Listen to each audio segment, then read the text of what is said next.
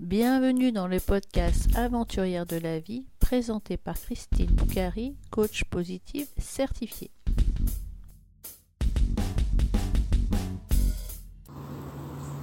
Dans l'épisode 51 du podcast Aventurière de la vie, je reçois Tiffen, que j'ai connue sous le pseudo de Miss Little Pedal. Tiffen a parcouru le monde en vélo, d'abord l'Australie, la Nouvelle-Zélande, toute l'Europe, l'Afrique, l'Amérique latine. Elle a écrit aussi un premier livre, Miss Little Pedal. Écoutons-la. Bonjour Tiffany, comment vas-tu? Bonjour Christine, très bien, merci. Eh bien, je suis enchantée de enregistrer ce podcast avec toi. Je te suis depuis assez longtemps sur les réseaux sociaux, je pense. Et euh, j'avais acheté ton livre, Lys Little Miss Penal en anglais. Je vais essayer de, lire en anglais, mais je ne crois pas être allée au bout.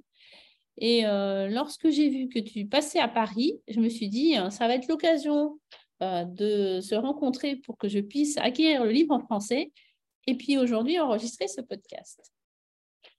Peux-tu te présenter, s'il te plaît, rapidement? Oui, alors merci de m'accueillir. Donc, euh, comme tu l'as dit, je m'appelle Tiffaine, j'ai 28 ans. Euh, j'ai fait des études euh, d'éducatrice spécialisée.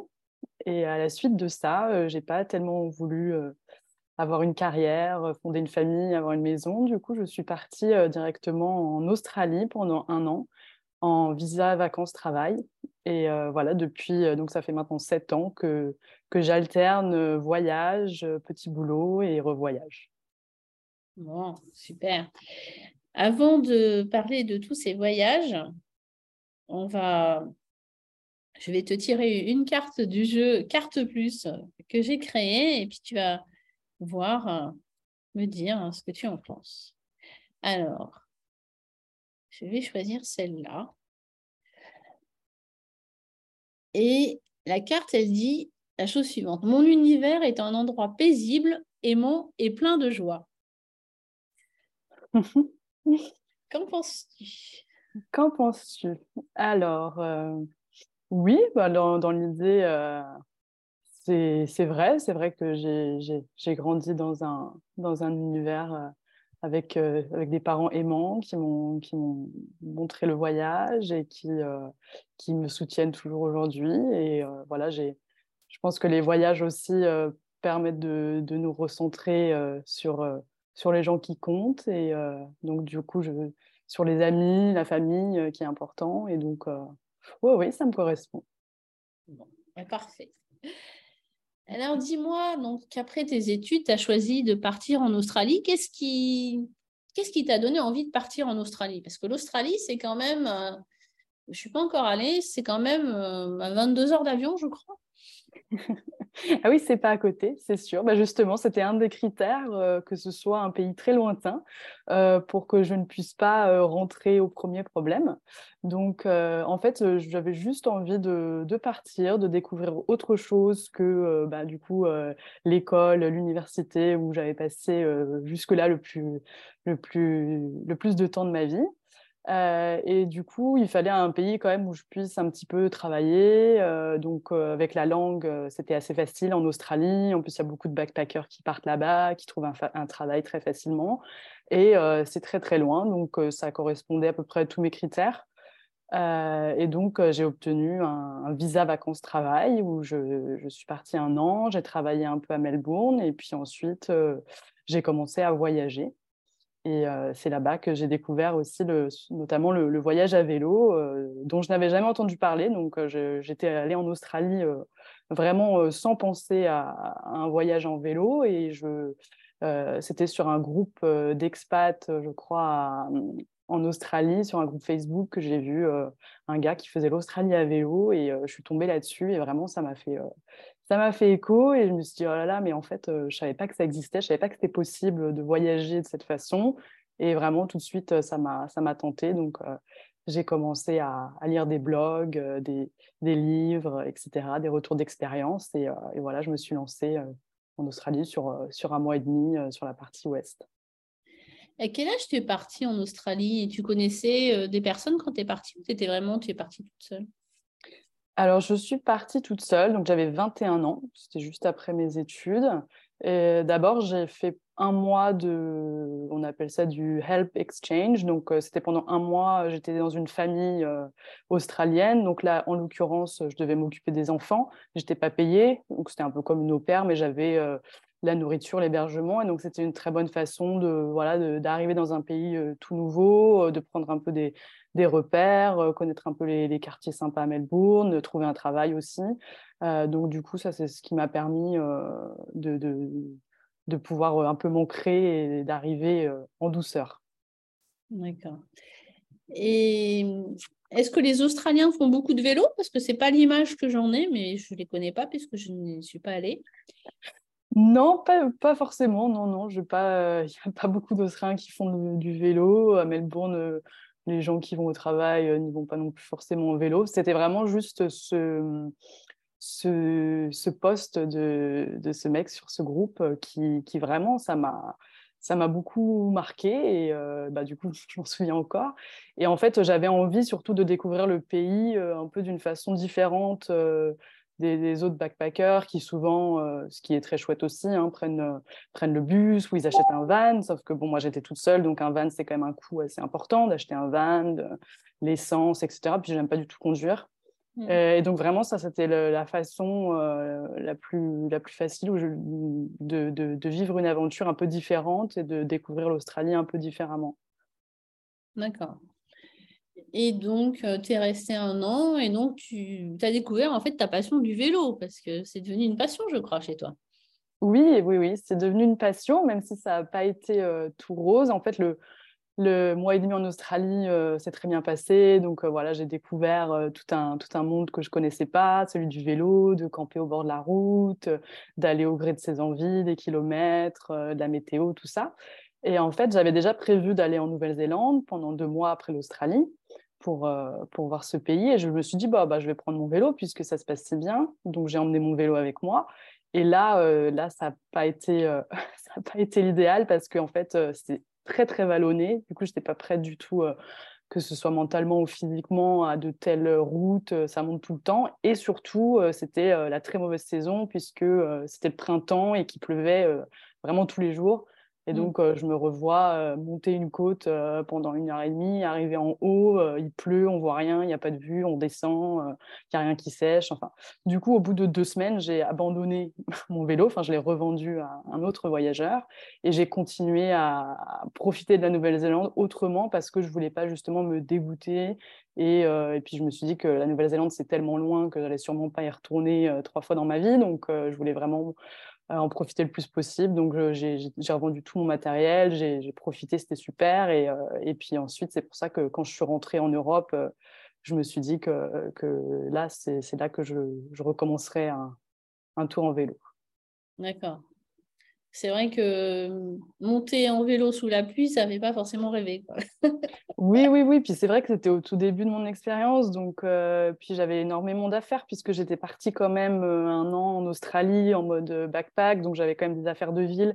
J'avais mmh. pu laisser quelques trucs quand j'étais en, quand j'étais en Nouvelle-Zélande, à Auckland. Et puis, mais j'avais quand même pas mal d'affaires. Enfin, je ne savais pas faire des, des sacoches de mmh. cycliste. Donc, j'avais, j'avais beaucoup trop. Donc, c'était lourd. Donc, ouais, c'était et qu'est-ce que tu retiens de cette expérience d'un an euh, en Australie, en Nouvelle-Zélande? Euh, bah alors ça m'a ça m'a ouvert énormément de portes en fait. J'ai rencontré plein plein de gens qui euh, qui ont des vies différentes qui, qui, font des choses différentes. Enfin moi je voilà je sortais de l'université. Pour moi je pensais que la vie c'était voilà c'était d'avoir d'avoir une famille d'avoir un, un, travail pendant pendant sa vie. Euh, c'était euh, voilà, c'était et là ça m'a ouvert plein de portes, euh, plein de voyageurs, de gens qui, qui font autre chose pour gagner leur vie ou qui, qui, qui se débrouillent autrement et qui vivent une vie vraiment différente. Et du coup, je me suis dit ah mais ouais, d'accord, il y a en fait il y a plein de possibilités et et ça m'a voilà, ça m'a vraiment ouvert les yeux et je me suis dit ah ouais, en fait quand je vais rentrer en France, euh, ça va pas être euh, pour m'installer, me poser et, passer 30 euh, ans au même endroit. Donc, donc vraiment, ça m'a ouvert toutes ces possibilités-là. Mmh. Et du coup, quand tu reviens, quel est ton état d'esprit en retour? Quand tu arrives en France, la première semaine?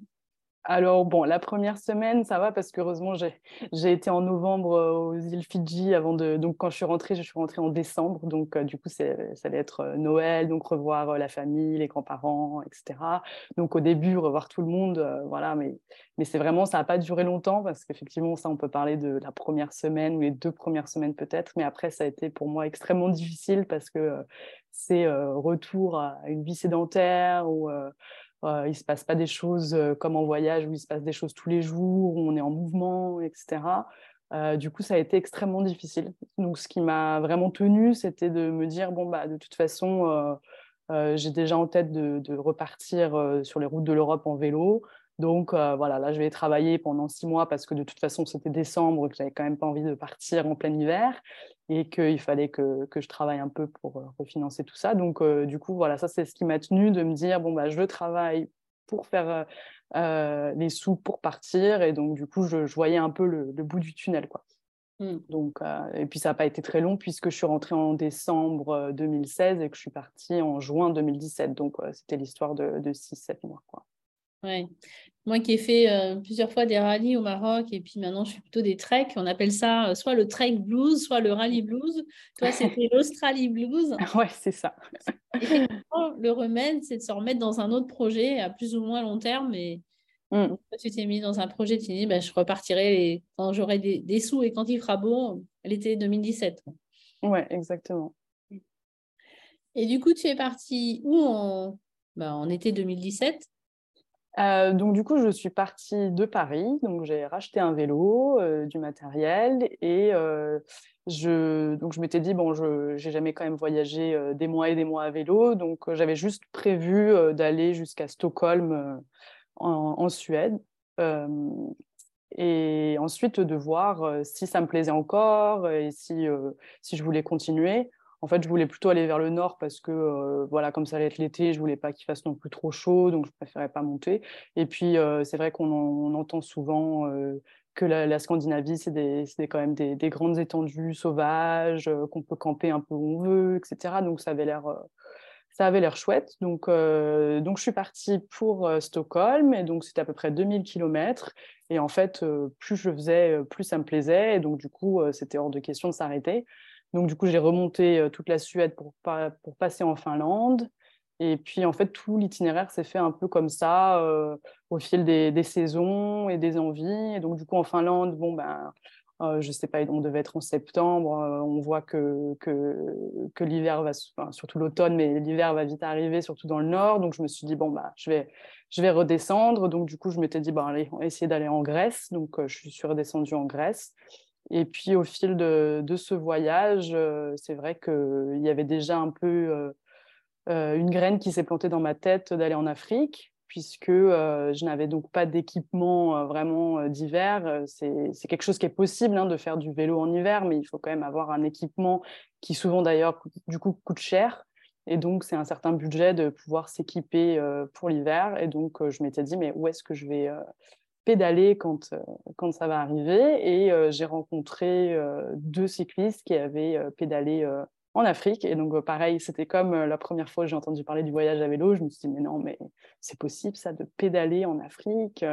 donc, je, leur ai demandé si je pouvais garder le même vélo, le même équipement. Ils m'ont dit, mais oui, oui, pas de problème. Et, enfin, et donc, en plus, ça me paraissait très accessible puisqu'il y a un ferry comme tu dois le savoir, qui part de, de Sète en France et qui arrive direct à Tanger.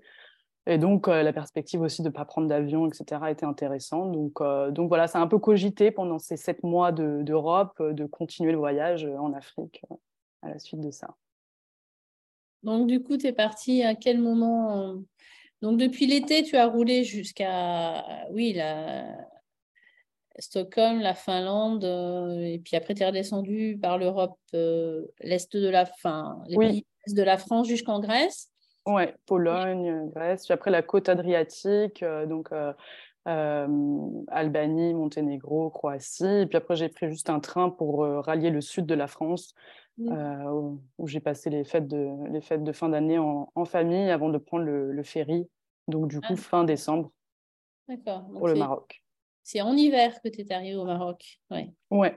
Ouais, ouais, Je suis arrivée le, bah, le 30, 30 décembre, je crois, pour le, la veille du Nouvel An. D'accord. Et durant tout ton parcours, tu, tu dors où? Tu fais comment? Quel est as un petit budget par jour? Que, comment, tu, comment tu vis du coup pendant tous ces, tous ces mois?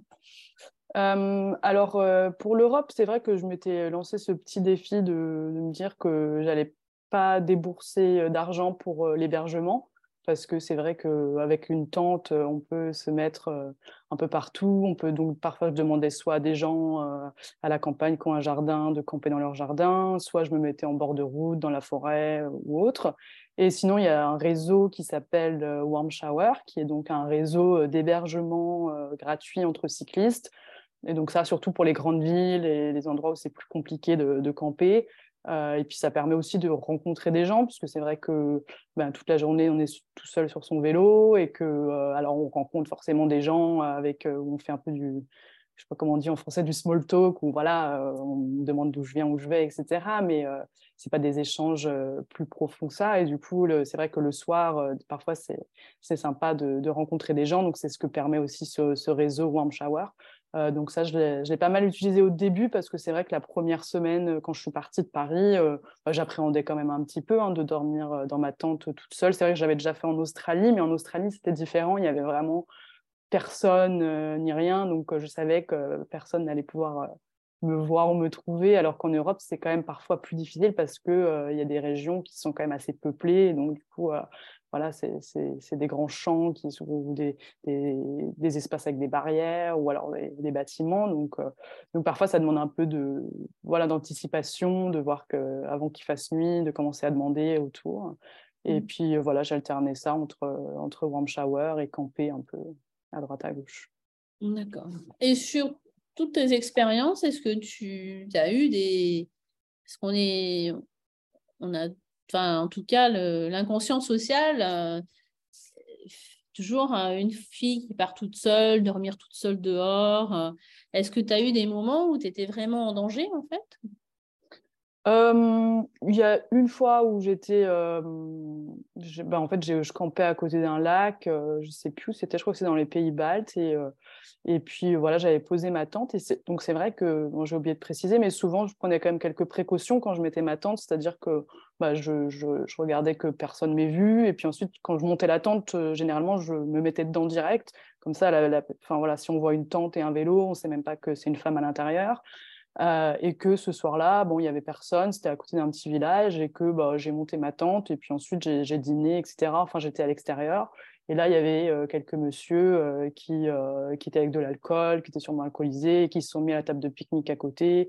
Et donc, voilà, il s'est rien passé de, particulier, mais bon, là, on se sent très, très vulnérable. En plus, il y a l'alcool qui est en jeu, etc.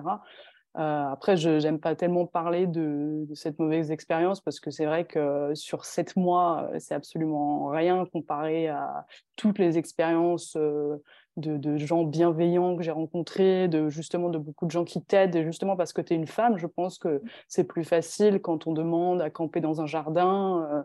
je pense que les gens ont plus de facilité à dire oui, ils ont plus envie de te protéger parce que tu es une femme. Mmh. Donc, euh, donc parfois, c'est quand même plus facile de voyager en tant que femme. Mmh. Et, puis, euh, et puis voilà, après, le plus gros danger au final euh, sur la route, c'est quand même c'est le trafic, quoi. C'est les voitures, c'est mmh. les camions. Et donc à, vélo, c'est vraiment ça qui est le, plus gros danger auquel je pense un homme et une femme, enfin on est, on est égaux là-dessus. Et donc voilà, souvent les, gens pensent danger et pensent les autres personnes, mais, mais souvent oui, c'est du bon sens. Après, j'allais pas mettre ma tante devant, un, devant un bar où je sais qu'il y a des gens qui vont passer. Enfin, il y a des, des petites, des petites précautions et des petites, des petites astuces qui sont juste du bon sens pour que ça se passe mmh. bien. D'accord. Donc c'est pas dangereux de bivouaquer toute seule. Finalement? Non, non, non. Après, voilà, je me mettrai pas euh, visible de la route. Euh, je... je... Attention, ouais. Et tu parles de la circulation. Alors, moi qui connais bien le, Maroc, donc euh, on va parler un petit peu de ton arrivée au Maroc, mais alors, je trouve que déjà, c'est assez difficile par rapport à, à l'Europe de circuler en voiture au Maroc. Alors, en vélo, qu'est-ce que ça donne? Bah, Non, j'ai trouvé, j'avais un peu d'appréhension aussi, mais j'ai trouvé. Après, on était. Euh, donc, je dis on parce que du coup, j'ai rejoint un autre cycliste euh, qui s'appelle Martin parce que c'est mmh. vrai qu'il y a eu. Euh, il y a eu pas mal de pression autour de moi quand j'ai dit que j'allais aller en Afrique toute seule, justement. donc, du coup, on m'a beaucoup poussé à partir avec quelqu'un euh, pour pas être seule. Donc, j'ai rejoint, donc c'est un cycliste du réseau Warm Shower. Donc, on s'est rejoint à Tanger, on se connaissait pas. Et donc, du coup, au Maroc, on a pris un itinéraire. On était quand même plutôt dans le Moyen Atlas, quoi. Donc, euh, mmh. on n'était pas sur la côte. Et, euh, non, franchement, j'ai trouvé euh, les conducteurs plutôt respectueux et qu'ils ont quand même l'habitude de, voir sur la route d'autres. voilà, il n'y a pas que des voitures, il y, a aussi d'autres gens en vélo, des gens qui marchent au bord de la route, etc. Donc, je pense qu'ils ont quand même plus. ils ont, voilà, là je compare maintenant que j'ai pédalé aux États-Unis où tout était centré voiture, où il n'y a que des voitures sur la route, rien d'autre. Mmh. Euh, du coup, les, les, pays comme ça, où il y a un peu tout le monde qui utilise la route, euh, c'est voilà, il n'y avait pas de problème particulier euh, à ce niveau-là. Oui, dans la région montagneuse, effectivement, il y a aussi bien des piétons que des ânes qui tirent des charrettes, des ânes qui tirent pas de charrettes, que des motos ou des vélos moteurs. Ou... C'est vrai qu'il y a de. Oui, il y a un peu de tout. Oui, d'accord. Bon, je pensais aux grandes routes le long de l'Atlantique. Là, je me disais que c'était un peu. Et du coup, euh, donc, tu as fait le Maroc plutôt par l'Atlas. Et après, tu es allé. Euh, donc, tu dis tu es allé jusqu'en Afrique. Donc, en fait, tu as continué euh, sud d'Agadir, jusqu'à Dakhla, jusqu'à la Mauritanie. Mm C'était comment par là? Moi, je ne suis pas allée, surtout pas en vélo. par là? Eh ben, c'était, c'était vraiment incroyable, c'était vraiment super. C'était une des, des, meilleures parties de l'Afrique, toute cette partie. Enfin, moi, j'adore euh, ces grandes étendues euh, désertiques parce que c'est vrai que on n'a pas tellement à soucier euh, du, trajet, est-ce qu'on va à droite, à gauche, ah bah non, on s'est trompé, machin, c'est tout droit. donc pas besoin de regarder la carte. Et donc du coup, ça permet de vraiment de, de s'évader. C'est assez méditatif de pédaler sur des routes toutes droites comme ça et puis d'avoir aussi euh, rien qui, qui, retient vraiment notre attention, comme euh, en Europe où il y, a des, voilà, il y a des pubs partout, il y a des trucs à regarder, il y a, il y a du bruit, etc. Alors que là, en fait, ça, moi, ça m'apaise l'esprit de voir ces grandes étendues où il n'y a pas de construction humaine. Et puis, euh, et puis les rencontres sont d'autant plus riches aussi parce que euh, voilà, on a rencontré des gens vraiment ultra bienveillants qui, euh, qui souvent s'arrêtaient, nous demandaient si on avait besoin d'eau, juste pour nous, voilà, pour nous motiver ou pour. donc c'était vraiment, vraiment exceptionnel et puis, et puis du coup très facile de s'arrêter pour dormir et Ouais, non, c'était vraiment euh, magique. C'est voilà, c'était entre entre Guelmim qu'on dit qui est un peu le début du désert et Nouakchott qui est un peu la fin, euh, donc qui est la capitale de la Mauritanie. C'était à peu près trois semaines de vélo. Et euh, voilà, après, ce qui a été un peu difficile, c'est les derniers jours parce qu'en fait, le vent a changé. Donc, le vent à vélo est très important. Et donc, pendant pendant, je pense, deux semaines, euh, on avait le vent de dos euh, au Maroc, donc on faisait, euh, voilà, c'est un peu, c'est un peu comme un moteur. et après, quand le vent tourne, c'est vrai que c'est plus du tout la même histoire. Du coup, on bouffait du sable toute la journée, on avait l'avant, voilà, on faisait deux fois moins de kilomètres pour trois fois plus d'efforts. Enfin, c'était, et puis du coup, là, ça, ça, plombe un peu, puis on n'avait plus énormément à manger parce que Bon, on s'arrêtait aux petites épiceries, mais en plus en Mauritanie, il y a quand même beaucoup moins de choses dans les épiceries qu'au Maroc. Euh, donc, du coup, à part des, gâteaux sucrés euh, et, euh, et, des pâtes, on n'avait plus grand-chose. Donc, il, fallait, il fallait arriver quand même. D'accord. Et comment s'est passé donc, le passage de la frontière entre le Maroc et la Mauritanie? C'est une zone où il y a, je crois qu'il y a une zone tampon, c'est des zones où il y a parfois des conflits. Oui, oui, oui, bah, c'est enfin, oui, un no man's land euh, qui n'appartient à aucun des deux pays. Et, euh, et, puis, sur la, je crois que sur 5 km ou quelque chose, il n'y a pas de route du tout. Donc, euh, après, nous, c'était voilà, une journée où il faisait beau, donc c'est important d'avoir une bonne visibilité. Et puis ensuite, il y, y a des camions qui passent de toute façon tous les jours, qui ont l'habitude. Donc, parce qu'il faut quand même pas se perdre dans ce no man's land, parce que bon, ça a été déminé depuis, mais il, il fut un temps où il y avait quand même des mines, etc. Donc, il faut essayer de rester un peu sur les, sentiers qui ont été créés par les voitures. Et donc, voilà, après, c'est quand il y a une bonne visibilité, quand la route se termine, on voit déjà le poste frontière mauritanien. Donc, il suffit un peu, voilà, vue d'œil, d'aller tout droit. Et puis, et puis après, au niveau formalité, voilà, c'est un peu long, mais c'est, ça se fait plutôt facilement. En plus, maintenant, le visa mauritanien, on l'a eu à la frontière, en fait. Il n'y a même pas besoin de le demander au Maroc avant de passer. Donc, ça, c'est assez confortable. Quoi. D'accord. Et vous êtes allé où après Alors, Mauritanie, Sénégal? Voilà, Sénégal. Donc là, on arrive au Sénégal. C'est vrai qu'on a un peu euh, une petite redescente de voilà on était euh, super content dans le dans le Sahara c'était exceptionnel. Et puis après là on arrive au Sénégal euh, bon c'est différent. Il y, a, il y, a, du monde partout on est très sollicité il y a beaucoup de gens qui veulent nous parler tout le temps qui nous font coucou de la route qui qui nous demandent plein de choses etc euh, voilà, moi ça, moi ça allait surtout, mais Martin lui euh, a eu un petit coup de mou. Il a dit bon bah moi j'en ai marre, euh, je préférerais quitter l'Afrique, etc. Vous voulez quand même continuer ensemble, donc du coup on a on a pris, on a fait comme compromis de, de passer à l'est de l'Afrique parce que c'est vrai que l'Est, déjà pour lui, c'était plus un rêve que l'Afrique de l'Ouest. Il y a quand même un peu plus d'infrastructures euh, touristiques, c'est un petit peu moins difficile de, pédaler. Et, euh, et, puis, il y a tout ce qui est animaux sauvages aussi qu'il n'y a pas à l'Ouest. Donc, du coup, on a pris un avion du Sénégal jusqu'au Kenya. Et après, on a recommencé de là, de, Nairobi jusqu'en jusqu'en Namibie. Donc, avec toute cette partie jusqu'au sud, sud-ouest. Quoi. Vous avez fait des safaris en vélo? Vous avez vu des... C'est un peu dangereux quand même d'aller dans les parcs. En fait, il y a des parcs nationaux où c'est euh, autorisé d'être à vélo, c'est vrai. Euh, donc surtout, on a fait le, bah, le Queen Elizabeth euh, en Ouganda. Euh, mais en fait, on n'a pas fait long feu parce que euh, tu as d'abord une route qui est bitumée, qui, qui, en fait, qui est une route publique qui traverse le parc national euh, voilà, sur peut-être 20 km, juste dans sa. Pas dans sa longueur, dans sa, enfin voilà, verticalement comme ça. Donc, et après, il y a une autre route qu'on peut prendre à vélo qui, qui s'enfonce beaucoup plus dans le parc sur 90 km Mmh. Et en fait, on s'engage sur cette route qui est donc euh, plutôt un petit chemin de terre euh, avec euh, de la végétation de part et d'autre du chemin où en fait on voit absolument rien ce qui arrive, c'est vraiment la brousse quoi. Donc tout de suite, c'est vachement angoissant de savoir qu'il peut y avoir n'importe quel animal qui arrive sans qu'on puisse le voir.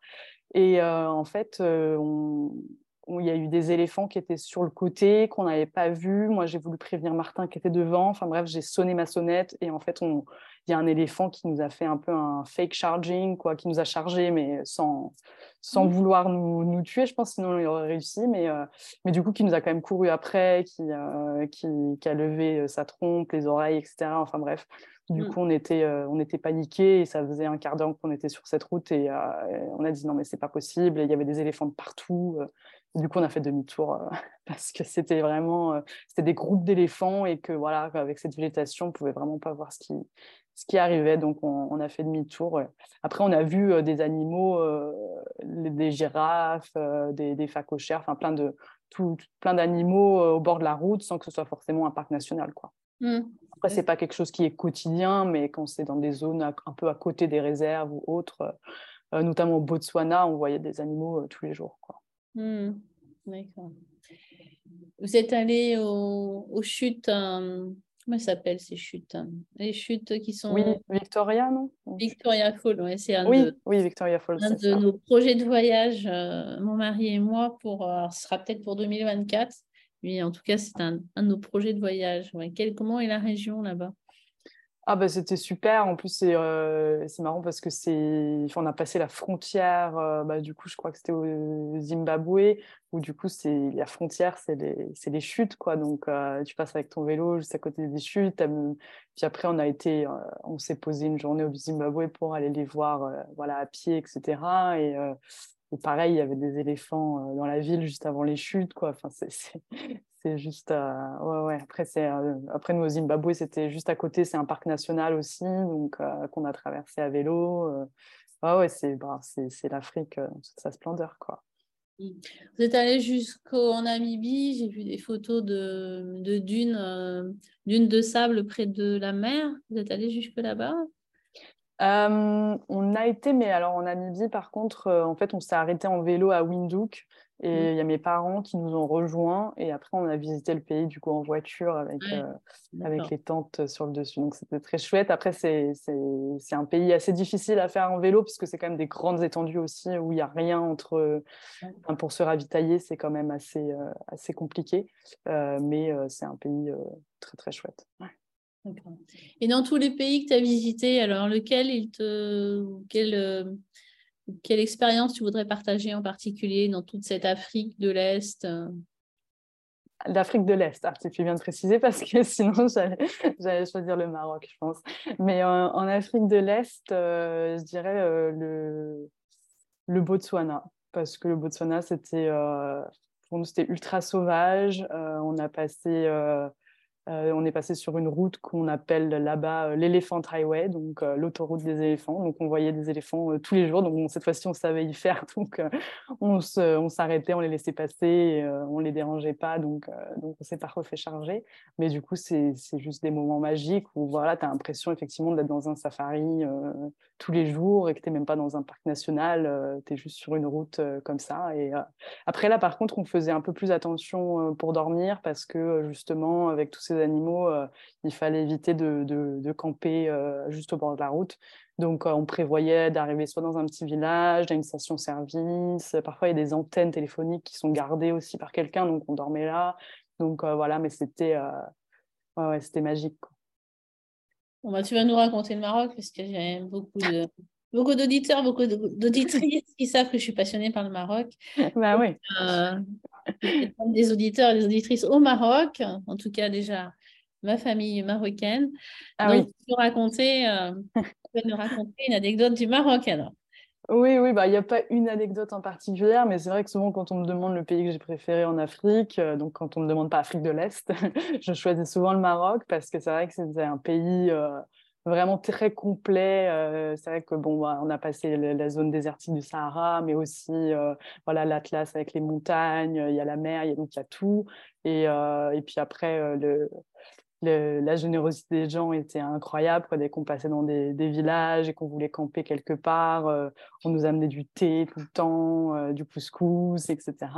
Et puis voilà, on, mange bien, euh, c'est assez abordable pour, nous. donc du coup, en plus à vélo, c'est quand même important et, de manger. et du coup, ouais, c'était, enfin c'est un pays, on va dire, facile à, voyager et puis, et puis aussi très très très dépaysant quand même pour pour moi française et, euh, et du coup c'est voilà riche euh, d'une richesse incroyable. Hmm. Et du coup après l'Afrique, hein, qu'est-ce que tu as fait? Tu es rentrée?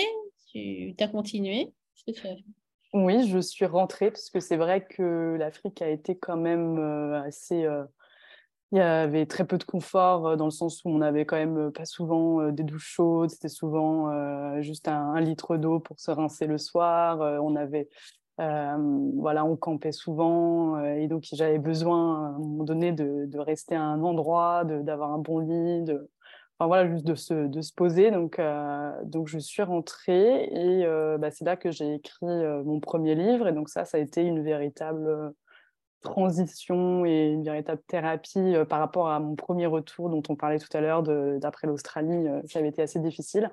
Et donc là, parce que j'avais du coup un projet en étant à Paris. Donc, euh, je travaillais, mais en même temps, j'écrivais mon livre. Donc, je passais euh, euh, tous mes week-ends, toutes mes matinées à écrire. Et ça, ça a été vraiment une façon de, digérer le voyage, de le revivre, d'en sortir quelque chose.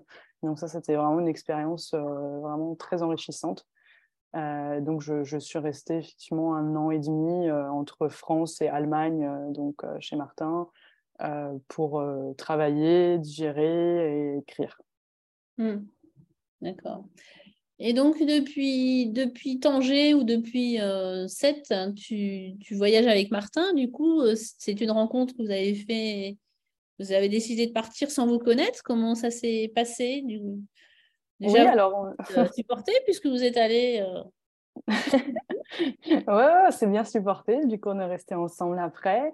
Euh, mais effectivement, on ne se connaissait pas du tout au début. Euh, on s'est rencontrés en fait sur euh, le réseau Warm Shower. Il y a aussi des, des petits forums où les gens échangent sur des, conseils sur les pays. Et donc, on parlait justement de la traversée du Sahara. Et donc, on s'est rendu compte qu'on allait aller tous les deux au Maroc à peu près en, en, même temps pour traverser le Sahara et qu'on s'est dit que ben, ce, serait, ce serait chouette d'essayer de voyager ensemble. Alors après, c'est vrai que on était en contact deux mois avant de se rencontrer, mais on s'était jamais euh, rencontrés. Mais après, sur le papier, c'est vrai qu'il avait, lui aussi avait voyagé en Europe pendant, pendant 6-7 mois à vélo. Et il avait un même budget, une même façon de faire, de camper au bord de la route, un peu les mêmes nombres de kilomètres. Donc, euh, donc déjà, sur le voyage, euh, ça devait coller à peu près. Et puis, et puis bah, ça a collé un peu mieux. Et puis donc, du coup, on est resté ensemble. on est resté ensemble depuis. D'accord. Et du coup, donc, cette période où tu rédiges ton, livre, donc, s'appelle Little Miss Pédale.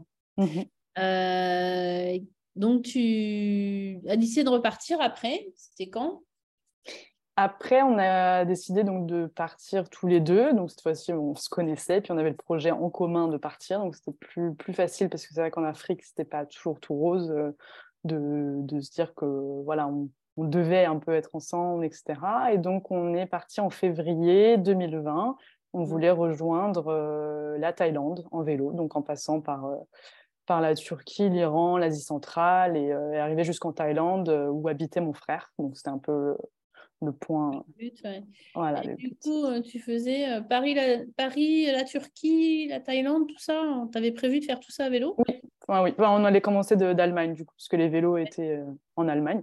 Mais voilà, Allemagne, Thaïlande. Et donc, du coup, après, après trois semaines de voyage, on est arrivé jusqu'en Hongrie. Et donc là, ça s'est compliqué. Bah, les frontières en Europe étaient fermées, tout le monde se confinait. Et il y avait beaucoup de cyclistes qui qu'on connaissait, qui était à l'autre bout du monde, euh, qui avait même du mal à rentrer, etc. Donc on s'est dit, bah, on va rentrer tant qu'on peut, parce que sinon, euh, ça va être un peu compliqué. Donc au bout de trois semaines, euh, retour en Allemagne à casse départ. Et puis bah, après, c'était bon, bah, comme tout le monde, hein, confiné, Covid, tout ça. Donc, donc pendant un an, on, a, voilà, on, attendait un peu que la situation sanitaire s'améliore. quoi. Mmh. Et, l'Allemagne, la Thaïlande, vous aviez prévu combien de temps? Enfin, à grosse maille pour y aller? Bah, Grosso modo, un an, un an et demi. Alors après, c'est vrai que quand on part, euh, on, quitte nos boulots, euh, on n'a rien qui nous attend, donc ça peut durer autant qu'on veut.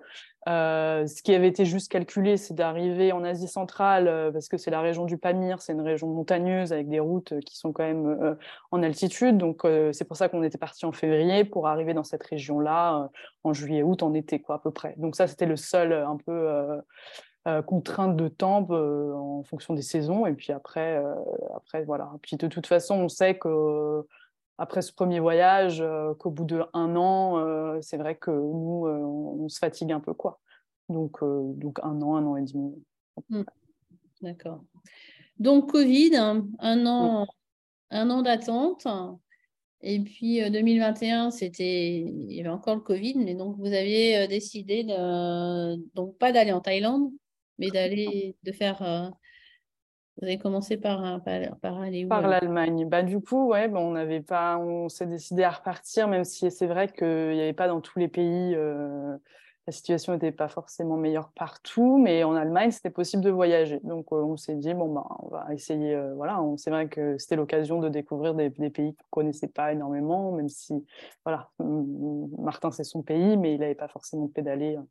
Donc, euh, on a passé un mois et demi en Allemagne. Donc, au début, c'était euh, vraiment euh, magique de se dire, bah ouais, on peut revoyager. Il y a encore, on peut encore dormir chez l'habitant. Il y a encore des gens qui nous accueillent. Et puis, c'était vraiment exceptionnel. Alors, il y avait encore tout qui était fermé, mais on pouvait se déplacer. Puis, c'est l'avantage d'être à vélo avec une tente, c'est qu'on n'est pas et warm shower. On n'est pas, on n'a pas besoin de d'aller dans, des hôtels, on n'a pas besoin de prendre des transports. Enfin, donc on était. Euh, après, c'est pas été facile parce que ben voilà, comme on est parti en, mars, c'est vrai qu'il y avait des fois il faisait encore très très froid et que ben tu, peux prendre un café emporté, mais tu peux pas prendre un café et rester dans la, boulangerie. Donc euh, c'est vrai qu'on les, infrastructures euh, tout était fermé, mais c'était vraiment magique de pouvoir voyager. Puis après, au bout d'un mois et demi, ben c'est vrai que la situation s'améliorait de plus en plus. Donc, on a traversé les premières frontières. Donc, euh, on a été en Autriche, en Italie. Euh, la, France s'est ouverte aussi. Il n'y avait plus de restrictions de 10 km ou autre. Donc, on a été en France. Euh, et puis, moi, j'avais déjà envie d'aller autre part sur un autre continent. J'avais déjà le Mexique en tête. Et Martin, lui, était un peu plus frileux. Il disait que bon, il préférait attendre encore un peu plus euh, parce que c'est vrai que les États-Unis étaient fermés, par exemple, donc il n'y avait pas 36 possibilités ensuite euh, depuis le Mexique euh, de, voyager autre part. Donc on a été en, en Norvège, parce que moi j'avais jamais été en Norvège et que Martin lui adore. Donc voilà, pendant l'été, on a été en Norvège, en Suède, et puis ensuite on est parti pour le Mexique en novembre. D'accord. Donc c'était le Mexique, vous êtes allé jusqu'où Donc du Mexique, après les États-Unis sont ouverts petit à petit? Ouais, petit à petit, puisqu'effectivement, bah, ils sont ouverts. Quand on est arrivé au Mexique, ça venait juste d'ouvrir pour, pour les Européens. Donc, bah, c'est pour ça que nous, on a choisi le Mexique, parce que c'est vrai que c'est un pays qui a été plutôt ouvert pendant tout le confinement, que c'est un visa de six mois et que c'est un très grand pays. Donc on s'est dit que au pire des cas, si on, si on fait juste euh, le Mexique pendant six mois et qu'en plus il y a plein de choses à faire, euh, ce sera déjà, ce sera déjà exceptionnel. Donc euh, même s'il n'y a rien d'ouvert autour, tant pis. Et puis après, tout s'est un peu ouvert, mais c'est vrai que ça a joué quand même sur notre décision parce que quand on est arrivé, on est arrivé à Cancun, qui est quand même vraiment au sud-est du Mexique. Et donc de là, on hésitait encore à se dire, est-ce qu'on va au sud? Parce que l'Amérique du Sud, ça nous, ça nous tente beaucoup aussi, ou est-ce qu'on va au nord? Et, euh, et c'est vrai qu'avec encore le Covid, des frontières terrestres qui étaient un peu fermées euh, en Amérique du Sud, euh, on a choisi d'aller au nord. On a quand même été au Guatemala, et puis après, on est monté au nord. Donc on a traversé le Mexique, les États-Unis, le Canada, et on a fini en Alaska, à Anchorage. au bout de dix mois, donc en août 2022. D'accord. Et comment ça s'est passé alors, le Mexique, euh, les États-Unis, euh, le Canada, ça fait beaucoup des grandes étendues quand même, ça fait, oui. beaucoup de kilomètres. C'est comment par rapport à l'Afrique? C'est comment par rapport à l'Europe? Quels sont... Ouais, alors euh, le Mexique, ça a été une, vraiment une super surprise. c'est vrai que par rapport à l'Afrique, par exemple, c'est quand même on attire quand même vachement moins d'attention. Il y a quand même plus de tourisme. Donc, euh, les gens sont, ultra chaleureux, etc. Mais en même temps, euh, quand on plante notre tente en bord de route, euh, on n'a pas tout le village qui vient nous regarder comme en Afrique. Les gens sont un peu plus habitués. ils sont quand même curieux juste de savoir d'où on vient, où on va. Et puis, et puis très généreux aussi. Et, et puis, c'est des paysans quand même par rapport, par rapport à l'Europe. Donc, ça, c'était vraiment chouette voilà, de, découvrir vraiment une autre culture, une autre langue et un truc euh, vraiment euh, un, peu, un peu plus exotique euh, que l'Europe qui, qui, moi, à la fin, m'a un peu lassé, on va dire. Et donc ça, c'était vraiment très chouette. Le Guatemala, pareil. Et après, c'est vrai que le fait qu'il y ait des grands pays, moi, parfois, ça me c'est vrai que c'était un peu trop long parce que j'aime bien à chaque nouveau pays, c'est un peu, euh, c'est un renouveau, c'est une perte de repères, on ressort de sa zone de confort. Mais à chaque fois, voilà, dès qu'on rentre après dans un nouveau pays et que qu'on y reste plus d'un mois, bah c'est bon, on a on a pris ses marques, on connaît on a ses petites habitudes, etc. Et donc euh, ça, ça m'a un peu manqué en Amérique du Nord que ce soit que des grands pays. Euh, voilà. Après, euh, les États-Unis, euh, il a fallu quand même adapter pas mal l'itinéraire parce que c'est vrai qu'il n'y a pas beaucoup d'itinéraires cyclables, c'est pas très bike friendly. la partie ouest, c'est quand même tout est un peu construit autour de la voiture. voilà, il y avait des routes où on s'est dit, oh là là, quand même là, c'est un peu, c'est un peu, un peu dangereux. Donc, d'essayer de trouver des petites routes. Euh, après, heureusement, donc ça c'était plutôt la Californie où il y avait du monde. Et après, en, Oregon et Washington, on a trouvé des itinéraires un peu plus euh, bikepacking sur des, routes gravel, etc., où euh, il y avait beaucoup moins de monde. Donc c'était vraiment très très chouette. On n'avait que 90 jours de toute façon aux États-Unis à cause de, enfin, comme on avait un ESTA, donc il fallait juste monter. On est monté du sud au nord sans trop faire de détours. Après, le, Canada, c'était vraiment exceptionnel parce que euh, voilà, c'était des, des, grandes étendues, euh, des, ben, un peu voilà, comme des zones euh, désertiques, sauf que c'est pas le désert parce que voilà, c'est des forêts, etc. On peut voir des, ours, cette fois-ci, c'est plus les éléphants, et, il y a plein d'animaux sauvages. Et, et donc, le nord du Canada, c'était exceptionnel. Avec, et puis l'Alaska, au final, c'était une petite partie du voyage, puisque l'Alaska, bon, il n'y a, y a, pas 30, y a pas 36 000 routes. Quoi. Il, y a, y, a des, euh, y a pas mal de zones qui ne sont pas euh, accessibles par voie terrestre. Donc, euh, donc voilà, une, je pense une dizaine de jours, deux semaines en Alaska. Hmm. Est-ce que tu aurais une petite anecdote, alors peut-être au Mexique ou, alors plus au nord qui... une, anecdote, une anecdote sur les gens ou sur... Sur ce que tu veux. Euh, ben, je me, je me souviens dans le Canada, c'était, euh, je vais prendre cette anecdote-là, où on a, parce que ça ne nous arrive pas souvent, mais euh, il y a une fois où euh, il y a un monsieur, on ne trouvait pas d'endroit où dormir, parce que c'est vrai que c'était assez, c'était sauvage. En plus, on n'avait pas de, de, spray contre les ours, parce que c'est vrai qu'au Canada, on te recommande d'avoir un spray, voilà, pour te, en cas d'attaque. Euh, et on, voyait, on avait vu euh, sur la route des traces, c'était une route gravel, donc on avait vu des, traces d'ours, et donc on n'osait pas trop dormir là. Et euh, on ne trouvait pas d'endroit. Et là, il y a un monsieur qui est passé avec son vélo électrique. Donc, il était beaucoup trop rapide, mais il s'est arrêté un peu à quelques mètres de nous. Et en fait, il nous a invités chez lui. Euh, donc, euh, c'était la deuxième fois seulement qu'on était invité comme ça euh, spontanément. Donc, il nous a invités chez lui à dormir, il nous a fait à manger, etc. Le lendemain, il, a fait quelques kilomètres avec nous, il nous a donné un spray contre les ours. Enfin, c'était incroyable, c'était un, monsieur très attachant. Et puis, euh, donc, euh, on lui a laissé notre site internet où on met une carte à jour, etc. Et, euh, en fait, trois semaines plus tard, on était voilà, au, milieu du Canada, il n'y avait personne sur la route, etc. Et et on cherchait de l'eau à une, aire de repos et d'un seul coup il y a un monsieur qui m'appelle et je, ne comprends pas trop qui c'est parce que je connais personne dans le coin. Et en fait c'était ce monsieur là qui nous avait accueillis trois semaines avant qui, euh, qui revenait d'un week-end euh, canoë avec sa fille et, euh, donc du coup on l'a retrouvé au bord de la route et donc les, les, retrouvailles étaient vraiment exceptionnelles il était trop content de nous revoir nous aussi. Et c'était vraiment magique de, de, se retrouver ici comme ça un peu par hasard même si lui il savait du coup qu'on était à peu près dans le coin puisque euh, ils suivaient notre, euh, notre progression. Et donc euh, ça, c'était vraiment magique. Et après, il nous a donné des... Ils avaient des, des espèces de, de t-shirts manches longues, mais en moustiquaire, en fait, parce qu'il nous a dit, vous allez en avoir besoin, parce que là, plus vous montez au nord, plus il va y avoir des moustiques, etc. Il nous a donné du spray anti-moustique. Enfin, voilà, c'était c'était un peu, on l'appelait comme notre support car. Quoi. normalement, quand, euh, quand on voyage sans, sans être autonome et qu'on a une, un véhicule de soutien, quoi, qui... donc c'était un mmh. peu comme ça. quoi. C'était super chouette. Et du coup, maintenant, tu es rentrée en France, hein, puisqu'on s'est vu hier. oui. Et du coup, euh, quel est, euh, quel est ton, tes projets? De travailler, tu m'as dit que tu allais travailler, mais tu as des projets de repartir à vélo?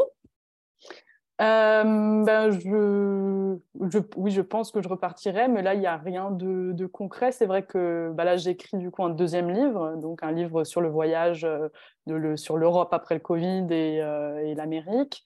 Et mmh. donc ça, c'est vrai, comme c'est un projet que, qui me tient à cœur et que je veux faire, bah, j'ai envie de, de, rester un peu en France. Et puis, et puis je monte une petite vidéo pour euh, essayer de, de, de, la faire passer au festival de voyage euh, qu'il y a en France.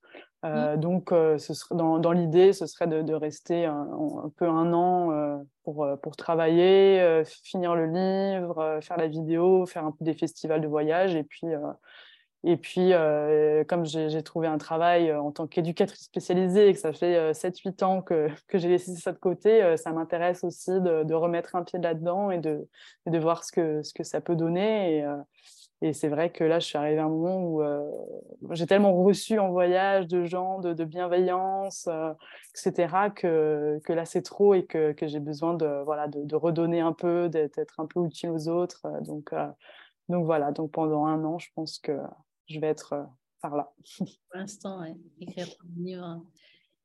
Quel conseil tu aimerais donner à un jeune, un moins jeune, homme ou femme, s'il veut partir comme ça, euh, à vélo ou, en backpack, mm. euh, dans un, autre, sur un autre continent qu'il ne connaît pas? Quel, quel conseil tu aimerais lui donner? Ben, que y a, on a beaucoup de, de, préjugés, d'a priori sur le monde, parce que c'est vrai que tout ce qui est souvent tout ce qui est relié dans les médias, etc., c'est souvent des mauvaises nouvelles, et que euh, qu'au final il faut faire confiance euh, au monde, parce que c'est vrai qu'en en vélo, en tout cas, on est, on est, très très vulnérable. Et finalement, les gens euh, prennent pas avantage de cette vulnérabilité. Et au contraire, j'ai l'impression qu'ils ils tiennent à, à, à, nous soutenir et, euh, et que bah, souvent on se voilà on, se met on se met des barrières aussi nous-mêmes parce que voilà, moi, quand je suis partie, même juste sur des questions mécaniques et tout, moi, j'y connaissais absolument rien en vélo. Enfin, voilà, en, en Australie, j'ai eu la chance d'avoir aucune crevaison, mais parce que c'était qu'un mois et demi. Mais après, euh, voilà, il faut savoir que pour ma première crevaison en Europe, euh, en fait, j'avais même pas le, la clé à molette pour enlever la roue parce que je pensais que, parce que mon vélo en Australie, c'était, on pouvait enlever la roue comme ça, euh, juste à la main. Et donc, du coup, voilà, je, ne m'étais jamais penchée sur la question. Et si je m'étais arrêtée à ça, moi, c'est ça qui me faisait surtout peur, c'était les problèmes mécaniques. Si je m'étais arrêtée à ça, ben, j'aurais jamais fait tout ça. Et au final, j'ai fini par, par pédaler ce premier voyage, 14 mois 20 000 km. Donc, euh, c'est vraiment d'y aller euh, petit à petit, étape par étape. Et de toute façon, le plus dur, je pense que c'est de, de se lancer. C'est parce qu'on laisse, euh, on laisse derrière, on sait ce qu'on laisse derrière, mais on ne sait pas ce qu'on qu'on va trouver. Donc forcément, on se dit, bon, bah voilà, je vais laisser mon appart, mon boulot, mes amis. Et puis, ouais, après, c'est un peu le saut dans le vide. Hein, mais, mais voilà, je pense qu'il faut, il faut écouter les, les retours d'expérience des autres et que, que souvent c'est très positif et que je pense qu'on aura plus de, regrets de ne pas l'avoir fait que de l'avoir fait. Quoi. Hmm. On arrive un petit peu euh, au bout de notre conversation. On pourrait parler encore des heures sur euh, tes projets, peut-être aller en Thaïlande ou peut-être peut-être euh, l'Amérique du Sud, je ne sais pas, tu dois avoir plein de projets dans ta tête. Euh, il y a deux questions euh, pour clôturer le podcast euh, que, je, que je partage toujours. Est-ce que tu aurais un mantra ou bien une petite phrase que tu aimerais partager avec nos auditeurs, nos, nos auditrices? Oui, alors j'ai ma phrase fétiche qui est on, a te, on a dû te dire qu'il fallait réussir dans la vie. Moi, je te dis qu'il faut vivre. C'est la plus grande réussite du monde. Et donc, c'est Jean Giono qui a dit ça, et c'est quelque chose qui, qui moi, m'a changé un peu. Euh, enfin, ça correspond vraiment à, ce qui, à comment je vis la vie et, euh, et vraiment cette perception euh, de la vie qui est, qui est différente. Ouais, c'est une belle phrase. Et une, une phrase aussi, une, une, question que je pose toujours aussi, qu'est-ce que c'est pour toi une aventurière de la vie? Euh, une aventurière de la vie, euh, ben, ce serait pour moi, ce serait voilà, sortir de sa zone de confort, de, de, vivre ses projets, de d'oser euh, d'oser vivre et de voilà de, de vivre sans regret parce qu'on aura essayé et puis de vivre vivre ses rêves quoi. Ben, je te remercie beaucoup, Tiffany. Bah, merci à toi. Moi, je suis toujours euh, ravie de, partager mon expérience. Et euh, c'est vrai que moi, si je suis partie comme ça aussi, c'est parce que euh, il y en a d'autres avant qui, qui m'ont dit bah, c'est possible, fais-le. C'est, Donc, je suis contente de pouvoir voilà, transmettre le message et de passer le relais. Merci beaucoup. Merci. Merci Tiffaine pour cette belle interview.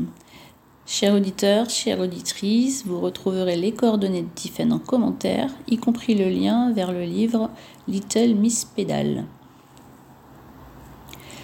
Si vous êtes intéressé par le trek Aventurière de la vie, qui va avoir lieu en mars dans la vallée des Roses,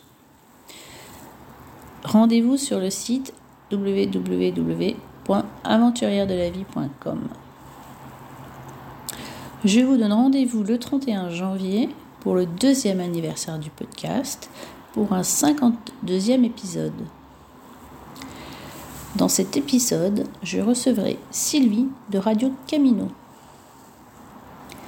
Je vous dis à très bientôt sur le podcast Aventurière de la vie.